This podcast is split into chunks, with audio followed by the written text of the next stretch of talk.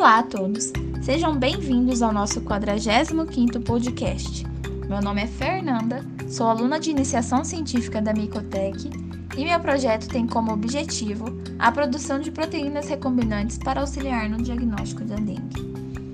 E para iniciar o ano de 2022 com o pé direito, convidamos a professora doutora Maria Sueli Felipe para compartilhar conosco um pouco da sua vasta experiência com a biotecnologia. Ela possui graduação em Química pela Universidade de Brasília, mestrado em Ciências Biológicas na Biologia Molecular pela mesma universidade e doutorado em Bioquímica pela Universidade de São Paulo, com um período sanduíche na Universidade de Manchester, na Inglaterra. É professora emérita da Universidade de Brasília e atualmente é coordenadora do curso de pós-graduação em Ciências Genômicas e Biotecnologia na Universidade Católica de Brasília. Então, primeiramente, muito obrigada, professora Maria Sueli, por aceitar o nosso convite. É, bom, Fernanda, primeiramente eu gostaria de agradecer muito o convite para eu estar aqui nesse, nesse podcast com vocês e acho que com certeza, não é acho não, tenho certeza que é, é, é importante esclarecer determinados pontos com relação à questão da biotecnologia no país e, e hoje eu vou tentar aqui fazer um overview dentro das suas questões que foram levantadas. E vamos para a primeira pergunta. A senhora poderia compartilhar conosco como foi que a senhora começou a trabalhar com essa área da fronteira do conhecimento, que é a biotecnologia? E quais foram os primeiros grandes desafios? Bem, é, eu acho que é importante, no primeiro momento, definir o que é biotecnologia, né? Ou, ou pelo menos conceituar isso de uma forma clara para que todos possam compreender é, a dimensão da importância dessa área. Bio significa vivo, tecnologia é a tecnologia que usa um ser vivo ou parte dele para desenvolver um produto ou um processo. Essa é a definição mais clara e internacionalmente é considerada por todos os grandes é, países hoje que estão desenvolvendo muito essa área. E como tal, ela é uma área transversal. Ela é utilizada tanto é, na agricultura, na pecuária, na saúde animal, né? na saúde humana, é, na área industrial, principalmente na questão de produção de biocombustíveis, é, que é extremamente importante para o Brasil hoje, e na área ambiental. Então, é uma área extremamente transversal e depende essencialmente do conhecimento das áreas básicas que sustentam a biotecnologia, que são a bioquímica, genética, biofísica, biologia molecular, microbiologia, biologia celular, química e física. Eu não sou bióloga, eu sou química de formação, mas caminhei para o lado da bio, biologia molecular e bio, bioquímica e acabou que tudo isso me levou para a área é, da biotecnologia. Então, essa é a minha formação inicial, né? É, é uma formação mais ampla, na década de 70 ainda, e isso me, me propiciou, vamos dizer assim, me permitiu trabalhar nessa área do conhecimento de fronteira bastante mais facilmente, porque naquela época nós tínhamos é, uma formação bem transversal também. Eu, como estudante de química, fazia todas as disciplinas da física, da biologia, da geologia, até entendo o que é uma difração de raio-x hoje, porque eu fiz cristalografia, por exemplo né, que são conhecimentos básicos e que ajudam muito ao entendimento de muitas coisas. Então, os primeiros grandes desafios nessa área sempre foram é, é, foi fazer a translação do conhecimento básico, com foco no desenvolvimento de produtos, e conseguir chegar no mercado, porque isso não é absolutamente nada fácil. Nós vamos falar um pouquinho mais sobre isso. Muito interessante, professora. É sempre bom relembrar né, que a integração entre diferentes áreas colaboram muito com a pesquisa. Bom, como eu já disse, o meu trabalho de iniciação científica está relacionado com a produção de proteínas recombinantes para o desenvolvimento de um kit para o diagnóstico sorológico da dengue. A senhora poderia nos contar um pouco sobre a experiência da senhora com a produção de antígenos recombinantes para diagnóstico? Então, é, o seu trabalho de iniciação científica está né, tá relacionado com a produção de proteínas recombinantes, com foco na produção, no desenvolvimento de um kit para diagnóstico sorológico da dengue. Então, muito provavelmente, você está utilizando é, a expressão é, de uma proteína do vírus da dengue, né? É, provavelmente da capa viral para exercer o papel de antígeno né, numa, numa reação antígeno-anticorpo. É, isso é extremamente interessante, porque é, já tem sido usado há muito tempo é, no mundo inteiro né, para o desenvolvimento e produção desses é, antígenos para reação é, de antígeno-anticorpo e, e diagnóstico sorológico de várias, várias doenças. Né? São, não tem nem como descrever aqui, mas são é, é um grande número realmente que utiliza isso hoje. É um teste rápido que, na verdade, detecta a presença de anticorpo do vírus da dengue e não o vírus em si, como a gente já sabe muito bem hoje, né, na experiência que todo mundo tem com relação à Covid. Né, é o teste rápido chamado assim. Bem, é, eu tenho uma, alguma experiência, sim, é, com relação à produção de antígenos recombinantes para diagnóstico, ainda hum, há cerca de 15, 20 anos atrás, tá? junto com a VAMA diagnóstica. A VAMA, não sei se vocês conhecem, é WAMA, né? É uma empresa de diagnóstico bastante é, importante hoje no país. É, ela, ela, ela tem a base dela no interior de São Paulo, perto de, de Ribeirão Preto. E, e, é extremamente importante falar sobre isso, tá? Porque daqui a pouco eu vou comentar um pouquinho mais da parceria universidade empresa. Então, na época, uns 15, 20 anos atrás, nós tivemos sim uma parceria com eles é, para a produção de antígenos, que podem ser antígenos tanto exatamente iguais ao que estão codificados para as proteínas do vírus, por exemplo, no caso da dengue, como é o seu caso, ou mesmo é, genes sintéticos. A gente pode desenhar um gene né, que represente uma parte ou partes daquele antígeno que está descrito naquele patógeno, né, na, no caso do vírus da dengue, por exemplo. Então, nós fizemos isso, nós temos vários trabalhos publicados para hepatite C, hepatite B, hepatite A, citomegalovírus e assim por diante. Nós fizemos, eu posso até depois repassar isso para vocês, caso tenham interesse, mas nós tivemos bastante experiência junto, em parceria com a própria Vama Diagnóstico, tá? Bom, é claro que depois que você, é, é, para você produzir uma proteína recombinante, como é o seu caso também no caso da dengue, você vai ter depois que fazer o escalonamento daquele microorganismo recombinante que estaria, estaria produzindo aquele antígeno para fazer o diagnóstico daquela doença, no seu caso, por exemplo, da dengue. E isso envolve um escalonamento. Por exemplo, você, você clona o seu gene que codifica para aquele antígeno é, dentro de uma bactéria, que é o que mais, mais é utilizado, né? Em geral, se essa proteína recombinante não tiver nenhuma parte carboidrática, é, a bactéria é uma boa plataforma para a produção de uma proteína recombinante então você clona dentro daquela bactéria e depois você tem que escalonar isso para poder produzir em quantidade grande dentro de uma empresa. E nós paramos a nossa, a nossa parceria aí porque eles é que continuaram isso, tá? Mas sim, nós fizemos vários trabalhos com eles de produção, de clonagem de genes que codificam para antígenos de várias doenças virais, principalmente, e eles depois prosseguiram no escalonamento para grandes quantidades. Eles têm vários kits hoje no mercado. Se você olhar, por exemplo, na página deles, você vai ver que eles têm uma, uma capacidade bastante interessante. Eles são uma empresa bastante forte hoje na área de diagnóstico sorológico e molecular também. E agora a senhora poderia nos contar um pouco da sua experiência sobre a relação universidade e empresas privadas que necessitam desses insumos biotecnológicos? Bem, essa pergunta sua, acho que eu entrei um pouquinho na, na, na resposta anterior, né? Mas, de qualquer maneira, é, sim, eu posso contar um pouco de experiência que tive na relação universidade-empresa privada, não só com a Vama, que é uma, uma empresa específica de diagnóstico, né?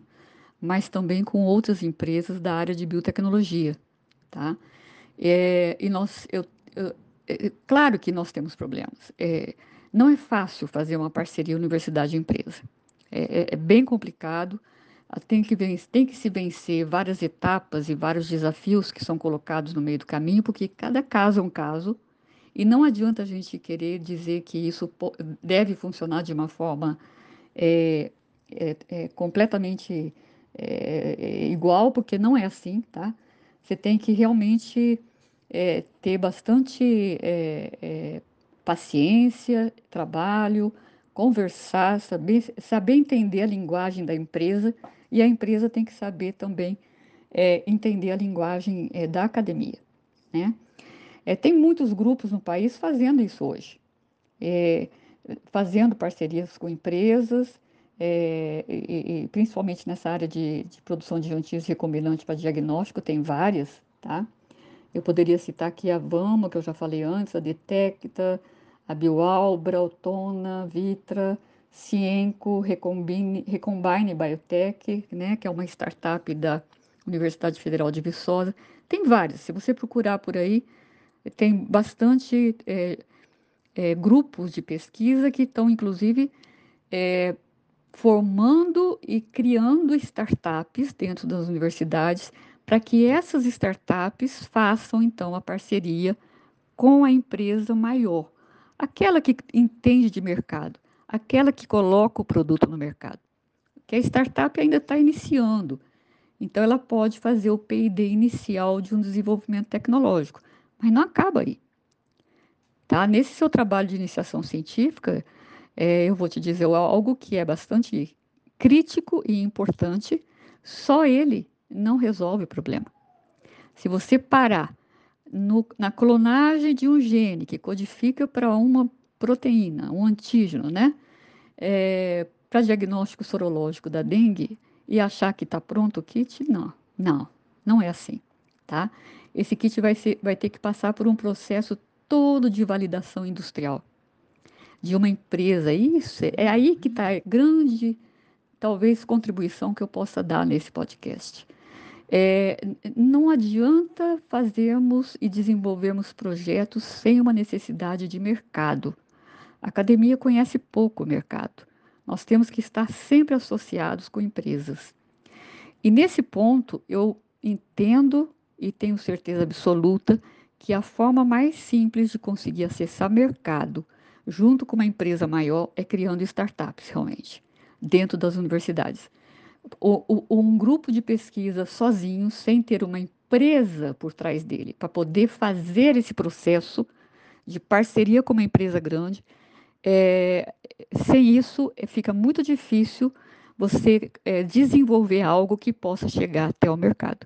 Porque a parte de validação, escalonamento, é, registro, a parte regulatória, em geral, a academia não tem um conhecimento ainda é, claro sobre. É, eu gostaria de complementar a questão anterior é, para fazer mais algumas considerações. É, tem um ponto importante na relação universidade-empresa que realmente tem que ser considerado, que é o timing da pesquisa, que é muito diferente do timing empresarial. empresarial né? Já foi bem pior isso. É, é, então, é, hoje em dia, a linguagem e o entendimento entre as duas partes é um pouco maior, tá? É agora, é, é, há, há cerca de 10, 20 anos atrás, era muito difícil fazer uma parceria dessa por um segundo ponto extremamente crítico. Nós não tínhamos uma sustentação legal para essa interação. Agora nós temos o Marco Legal de Ciência, Tecnologia e Inovação, que trata deste tema especificamente.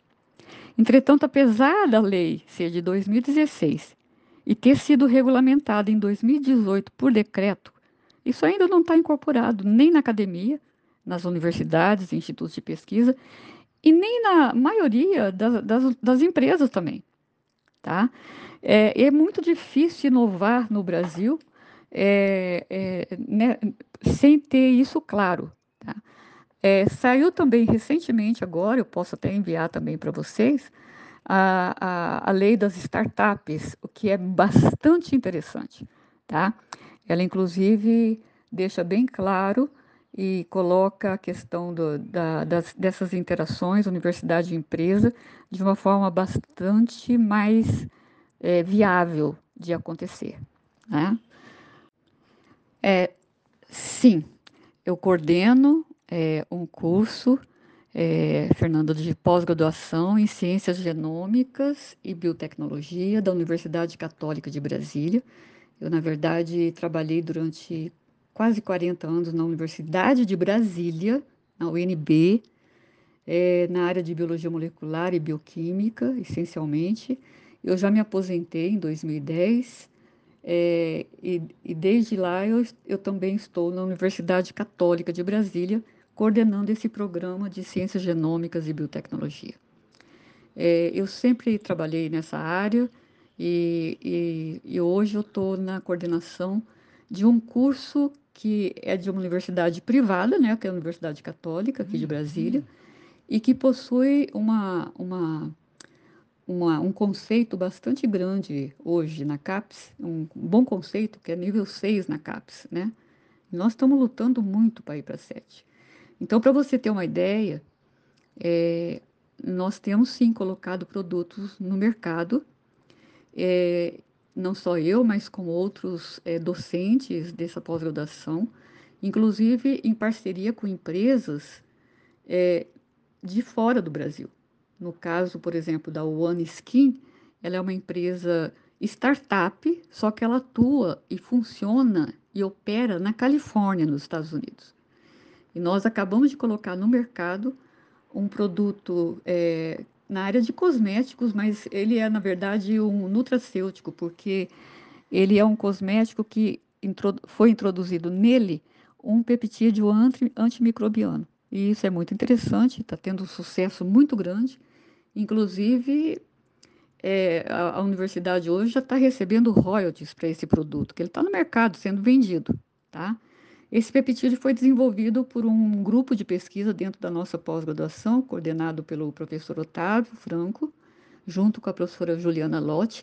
E essa empresa startup chamada OneSkin, que opera nos Estados Unidos, lá na Califórnia, ela é constituída por membros daqui do Brasil, que se formaram na UFMG, na, é, em geral, aliás, acho que as três pessoas né, que são sócias dessa OneSkin se formaram na UFMG e a Juliana Lotti, que é do nosso programa também, que está aqui em Brasília, é uma delas. E nós tivemos o contato com eles, eles se interessaram por esses peptídeos antimicrobianos para diversas finalidades. Não só isso, tá? Nós temos também é, desenvolvido produtos na área de biotecnologia é, para a saúde animal, bastante interessante também, já no mercado, com empresas startups, aqui no caso em Brasília, a chamada é, Bioinova, tá? É, que é uma empresa que saiu, que derivou da Biocel. Então, nós temos alguns exemplos, sim, nós temos tido algum, algum sucesso nisso. Para você ter uma ideia, na avaliação quadrienal, nessa última que nós fizemos, né, de 2017 até 2020, a nossa pós-graduação desenvolveu 77 produtos biotecnológicos. Claro que nem todos estão no mercado, mas pelo menos uns, eu diria que uns seis a oito desses produtos, sim, já estão no mercado. Não é fácil colocar um produto no mercado, você tem que estar em sintonia com a empresa e, de preferência, começar o seu projeto já do início em parceria com a empresa. Aí a chance de chegar no mercado é muito maior, porque tem tanto o seu interesse quanto o interesse da empresa que você está junto, tá? Então, é, é, eu acho que esse é importante. E, e você pergunta também se eu poderia dar uma dica, né? É, para poder colocar um produto no mercado. Bem, eu acho que eu queria colocar três pontos importantes. Primeiro, desenvolver produtos sob demanda do mercado. Isso é muito importante. A empresa procurar a universidade e demandar, tá? Por exemplo, o desenvolvimento do seu kit diagnóstico para, para dengue foi demandado por alguma empresa? Vocês têm parceria com alguma delas? Segundo, fazer parcerias com laboratórios públicos. Isso é muito importante. Na área de saúde humana, então, nem se fala. É, laboratórios públicos que eu falo é tipo Butantan, Biomanguinhos, Tecpar, né? E assim por diante. Então, vários. É, FUNED, é, tem vários no país. Tem pelo menos uns 12 a 15 laboratórios públicos. Tá? Se você entrar na internet, você vai encontrar todos eles.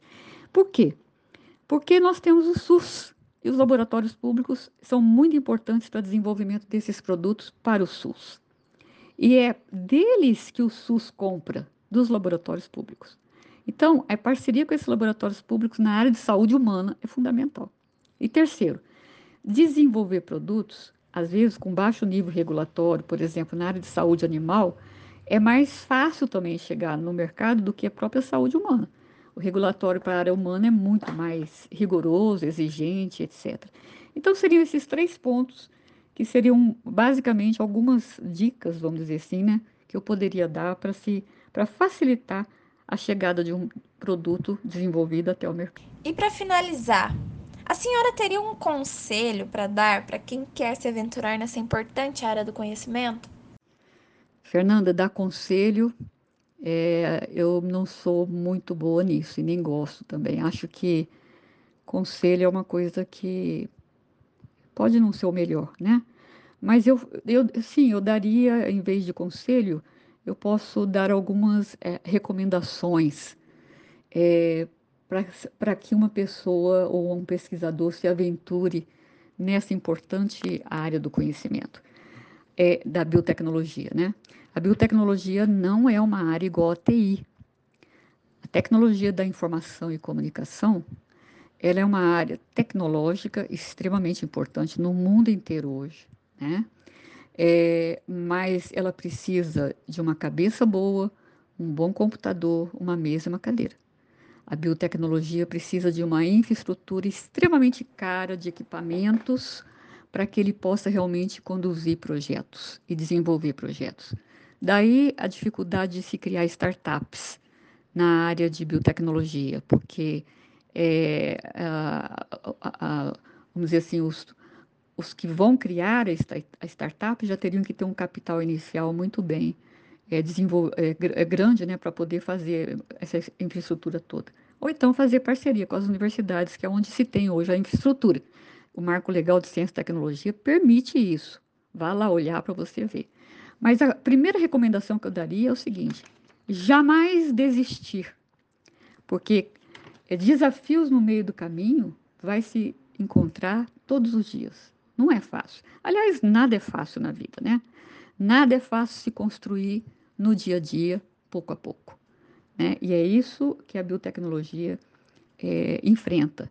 Ela tem que ter resiliência tem que ser pessoas que realmente querem fazer aquilo, que tenham visão de futuro e que saibam que as dificuldades virão, mas que, eles, que é possível também ultrapassar esses desafios. Né?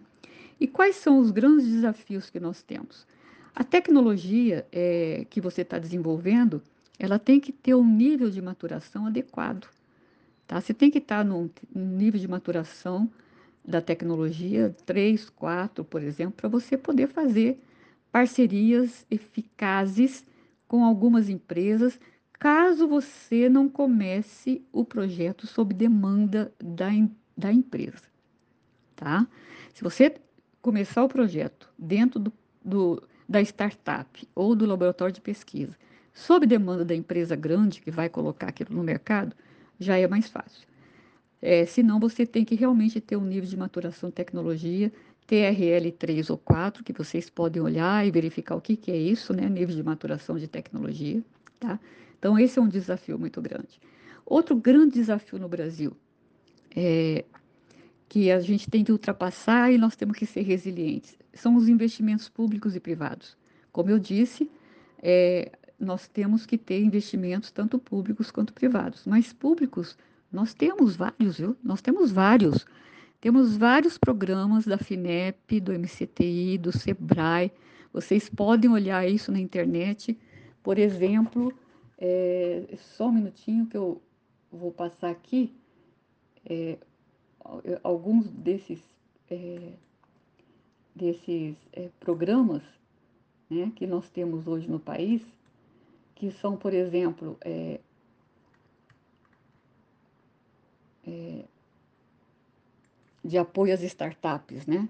É, esses, esses programas são extremamente importantes, tipo o Centelha, o Conecta Startup Brasil, o Programa Mulheres Inovadoras, o Catalise CT, é, o programa Garagem do BNDES.